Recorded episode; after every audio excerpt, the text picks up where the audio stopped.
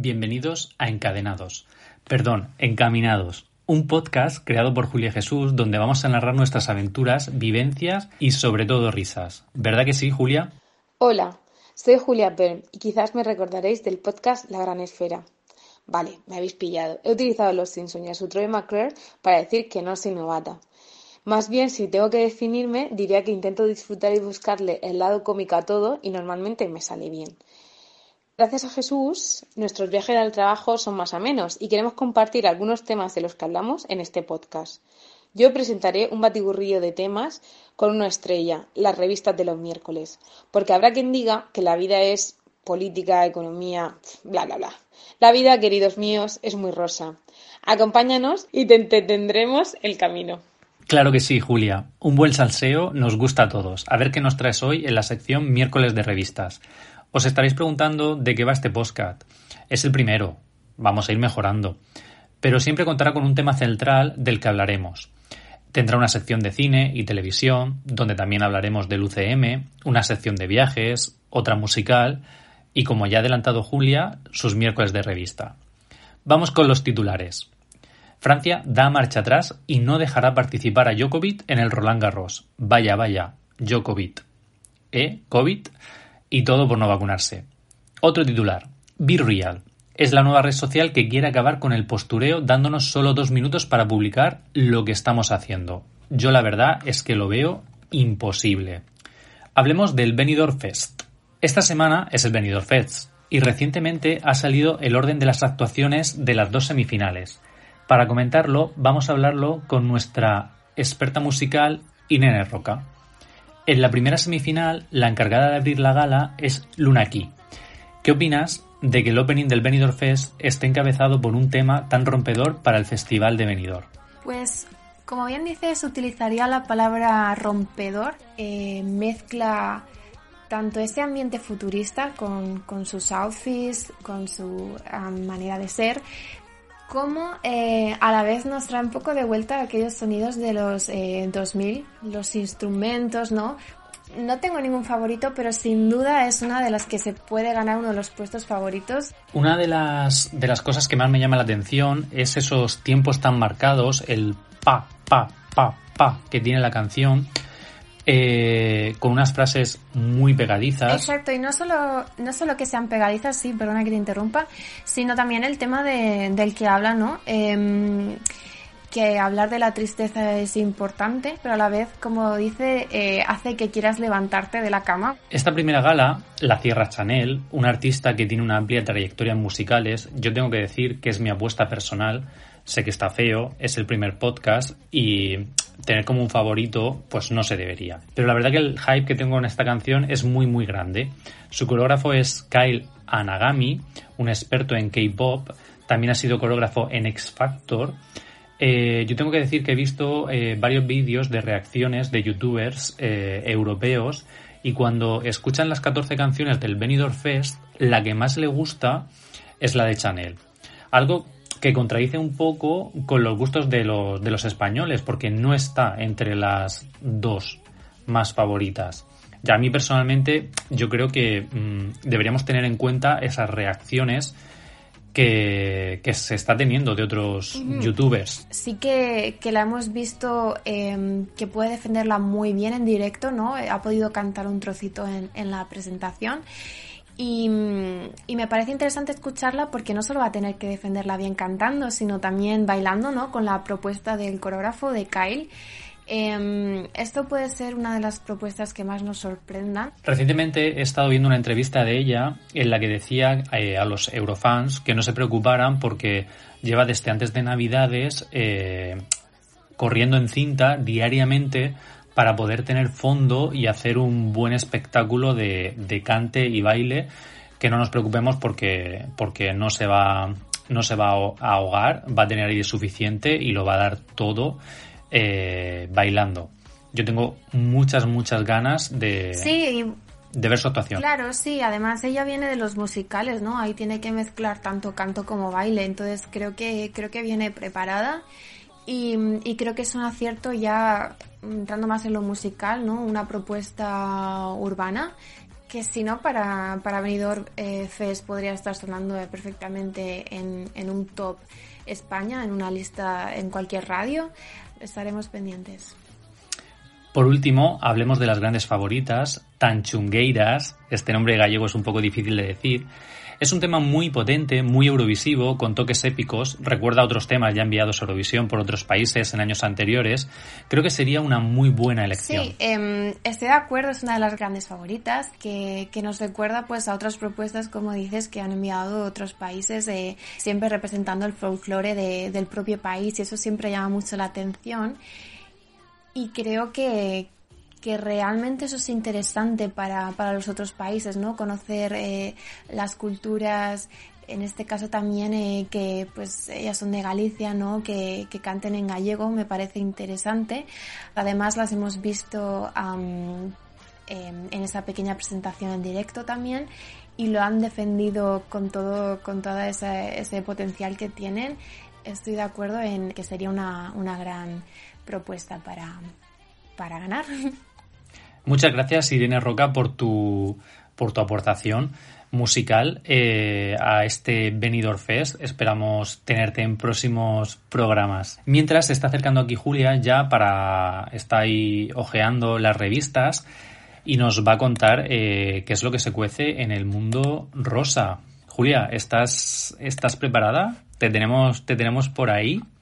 Y vamos con las revistas de los miércoles. Esta semana por fin salimos del aburrimiento que predominó el año pasado, en las que la mitad de las veces veías las portadas y te quedabas prácticamente igual. Y tenemos cositas y tenemos la gran cosa, ¿no? Podríamos decir que hay varias portadas en las que, pues, como no, pues tiene que salir los grandes clanes españoles, que si la Pantoja, que si, bueno, también un toque de triunfito, ¿no? Nos sale David Bustamante diciendo que cuando quiera Paula y Miguel les cocino algo encantado que no sé por qué están ahora con esa historia entre la mujer y él con lo de su actuación en, en Masterchef, que poco nos interesa, la verdad. Pero bueno, eh, quitando a Paz Padilla, que parece que se preocupa por su futuro y no es por la historia esta del vídeo tan gracioso del Omicron y el Luján y el y que si el bicho entra por la ventana o entra por la puerta del gran vídeo que si no lo habéis visto está en el perfil de David Pareja eh, tenemos también a la Rosa, pues la por mujer pasándola mal por el cáncer, pues toques que si la reina, que si la pantoja, pues la típica gente que, que no puede faltar en nuestras portadas. Y la gran noticia de esta semana que, que tiene, pues eso, Telecinco está despreocupado de, del contenido esta semana porque con esto, vamos, hacen horas, horas y horas y noches y lo que le digas de televisión, con que Antonio David y Marta Riesco viven juntos. Esta historia, pues podríamos estar aquí, hombre, no te voy a decir qué años hablando porque mm, no, pero bastante tiempo sí.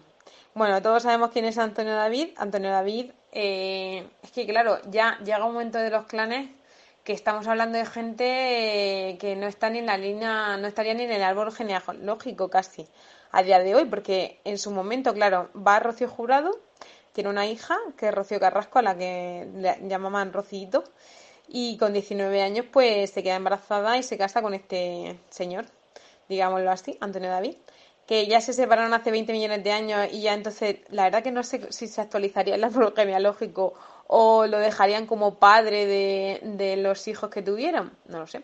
Pero bueno, que está ya como un poco alejado de lo que es la realidad de la familia, podríamos decir, jurado. Pero bueno, como se le ha dado bastante bien la televisión y en Crónicas Marcianas se hizo su hueco y luego siempre ha estado por ahí ganándose la vida con, con la tele, pues este señor se casó. Bueno, eran todavía pequeños los hijos de, de Rocío Carrasco, con Olga Moreno, con la que ha estado 20 años y ya tiene una hija. Pero bueno, que este, que ya sabemos quién es, que no, no engaña a nadie. O sea, este ya salió Rocío Carrasco diciendo que le ponía los cuernos cuando estaba embarazada de los hijos que lo vio ya con sus propios ojos y que se le ve venir, que es que es un hombre que es que no, no, no va a engañar a nadie, o sea, no, no es una mosquita muerta que de repente tiene una segunda vida y dices, pero ¿cómo, ¿Qué me estás contando? No, no es que este la jeta que tiene se le ve, pero, venir muchísimo antes que a él. Entonces, pues, oh, sorpresa, cuando parecía que se estaba o que se había separado tal de la mujer esta con la que estaba, que llevaban tiempo mal y eso, pues ya vive con otra, ¿no? Y justo la otra es una que, que lleva ahí medrando, que lleva intentando ser famosa, pues años y años y años. O sea, lo de Marta se presentó a Mister España, a Miss España, perdón, no, es un nombre, a Miss España. Eh, lo único que consiguió es que en el tomate la nombrasen Miss Fea y ella con toda su dignidad allá que fue al tomate para que le dieran el premio. Porque claro, esto era preoperaciones, que a día de hoy la chica pues se ha modificado la nariz y sus cositas. Pues la cosa, que se presentó a Miss España, se presentó a OT varias veces, se ha salido también en programas de concursos de estos típicos, o se nota que, ella quería dile, dile, dile, dile, y al final alguien que tiene eh, su, su, su, talento o su, o su elemento en la vida tan, o sea, como su destino en la vida lo, tiene tan claro, al final yo creo que lo atrae de una manera fortísima, porque ahí está, en los titulares de las revistas, que yo creo que estará deseando desde hace mucho tiempo estar en esta posición, aunque sea lado de Antonio David, que, que hay que tener estómago. Pues ahí están los dos, y ahí está entonces el circo de la hija llorando, que ella creía que tenía una familia y mira, porque encima esta la Marta Riesco se había hecho amiga de la hija de, del que ahora es su pareja. Entonces, la eh, que si es una rompehogares, que si ella no tiene responsabilidad porque el que estaba casado era él, que él no estaba casado, que es que él ya se había separado de la otra, ¿qué tal? Bueno, según a quien le preguntes, como en todo, hay una historia diferente y al final todas tienen su parte de verdad y su parte de o no he querido enterarme o mm, simplemente lo he vivido así o soy mentiroso y me creo mis propias mentiras, ¿no? Entonces, pues esto va a dar que hablar. No sé, hay mucha gente sorprendida. Mm, yo es que este hombre a esta también le pondrá los cuernos, o sea, ¿a, quién queremos engañar? O sea, con esta también pues no durará, yo no sé, no sé cuánto tiempo les doy, tendríamos que hacer como alguna apuesta de si van a sobrepasar al año que viene o se quedan en este año, porque eh, lo dudo. Y, y por supuesto que habrá cornamentas de por medio y que esta chica yo creo que es lo suficientemente lista como para saber que la sabrá, pero que le merece la pena porque ya se mete en el circuito. Bueno, pues a ver si la semana que viene siguen estando en las portadas o ya empiezan otros miembros de, la familia a no estar solo en televisión y pasar a ellas. Muchas gracias, Julia, por tus miércoles de revistas. Mientras tú estabas ojeando las revistas, yo le estaba echando un ojo a las series y películas eh, más destacadas. Enseguida eh, os cuento las últimas novedades. Vamos con, con cine, en este caso, ¿vale? Vamos a hablar del UCM. Filtran el actor que podría ser Red Richard de los Cuatro Fantásticos en Marvel Studios. Es un rumor, vamos a, vamos a esperar, pero parece ser que ya Marvel tiene al actor encargado de interpretar a Red Richard. También tenemos el estreno, eh, las fechas de estreno de las próximas series de Marvel Studios. Moon Knight se estrenaría en febrero, She-Hulk en abril, I'm Groot en mayo, What If 2 en junio, Mrs. Marvel en septiembre, Secret Invasion en octubre. Todas estas series en Disney Plus. Ahora bien, en cuanto al cine, Doctor Strange 2 se estrenará en mayo, Thor 4 se estrenará en julio y Black Panther 2, que acaba de reiniciar sus grabaciones, se estrenará en noviembre. No sé si habéis visto eh, una serie que a nosotros la verdad que nos, que nos ha atrapado, es en realidad una miniserie, Stay Close, cuenta de ocho capítulos, está en Netflix, va de, de una chica que en su juventud eh, trabajaba de bailarina en un bar y eh, pasan una serie de acontecimientos cuando ella era joven y de repente decide eh, dejar toda su vida atrás y empezar una vida de, cero, una vida aparentemente idílica, pero que todo se vuelve al traste 17 años después cuando empiezan a salir a la luz cosas que pasaron en, en su juventud. Es una, miniserie que está muy bien, eh, se ve rápido, engancha. Tengo que decir que tiene eh, un par de cositas que no son creíbles, como cuando encierran a la protagonista en una sala, no voy a hacer spoilers, y mm, dos segundos después se ve como que ya no está en esa sala mm, cuando era imposible que saliese. No explican quién la saca de ahí, cómo la saca de ahí y cómo llega al sitio nuevo en el que estaba.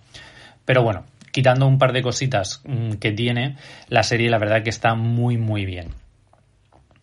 Hasta aquí la, sección de, serie y cine. Poco a poco eh, iremos, iremos contando más cositas en, en esta sección en los comentarios, en redes sociales, en el mail, que no hemos dicho el mail. El mail es encaminados02 gmail.com.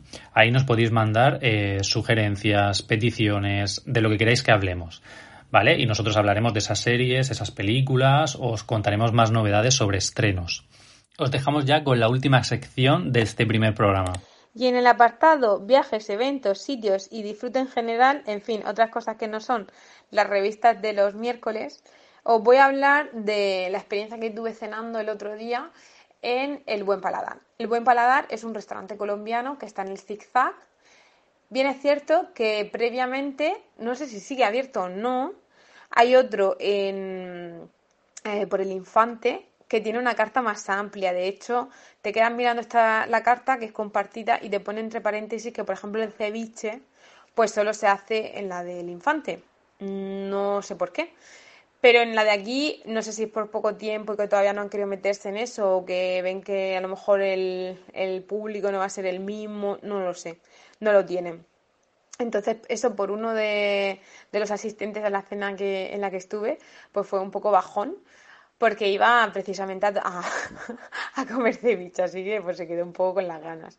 Aparte de las bebidas típicas, pues de agua, refrescos, cerveza, lo que te quieras tomar, sí que tienen como zumos helados o así con mucho hielo y tal, eh, que los vi al final una pena porque si lo hubiera visto antes, pues no sé, me apetecía haber tomado alguno.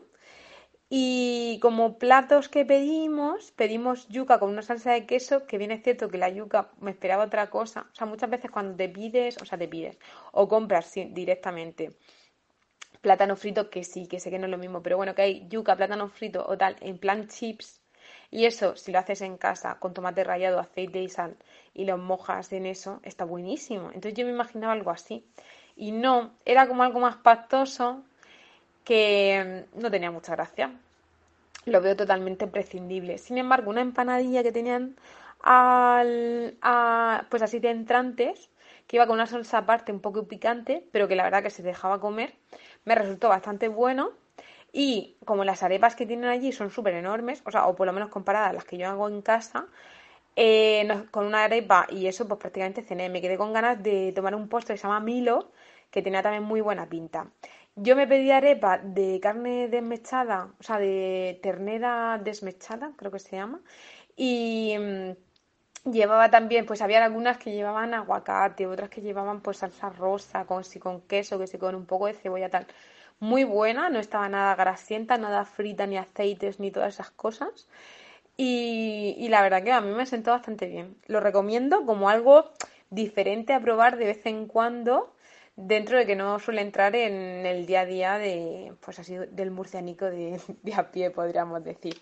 Y claro, recomendaría ir si sois amantes del ceviche al del infante o simplemente si queréis una visión más amplia porque eh, va a tener mayor, mayor carta que el, que el del Ciza, aunque si por cercanía viene bien el Ciza, la verdad que nos atendieron muy bien. Muchas gracias, Julia, por tu recomendación. Otro día nos cuentas tu experiencia en Diverso, en el restaurante Diverso, y también eh, cómo fue conocer al marido de, Cristina Pedroche. Espero que os haya gustado el primer programa.